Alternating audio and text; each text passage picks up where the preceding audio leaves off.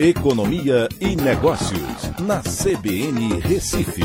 Oferecimento Cicred Recife e Seguros Unimed. Soluções em seguros e previdência complementar. Olá, amigos, tudo bem? No podcast de hoje eu vou falar sobre o colapso do Silicon Valley Bank, o SVB, né, que é um banco do Vale do Silício, lá dos Estados Unidos, nesse fim de semana, que foi socorrido né, no início dessa semana pelo Banco Central Americano, garantindo é, os depósitos dos seus clientes. Isso mexeu com os mercados, é, porque foi uma intervenção clara né, do Banco Central para salvar esse banco, mas é, também fez com que outros bancos americanos tivessem forte desvalorização né, das suas ações no mercado por lá.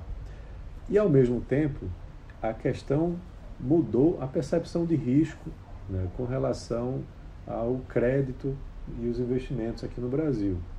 Né? Você tem aí agora uma expectativa de que os juros lá nos Estados Unidos já não subam mais tanto como se esperava, porque é, o Banco Central está atuando para ajudar esse banco, e aí, consequentemente, isso pode também mexer tanto aqui na questão do crédito, deixando o crédito mais difícil né, para ser acessado aos clientes dos bancos, né, como também pode, provavelmente, por conta disso, fazer com que as taxas de juros aqui no Brasil comecem a cair antes do que o esperado, porque justamente há agora uma maior limitação né, de crédito aqui no Brasil e lá fora, nos Estados Unidos, os juros não devem mais subir tanto como vinham subindo.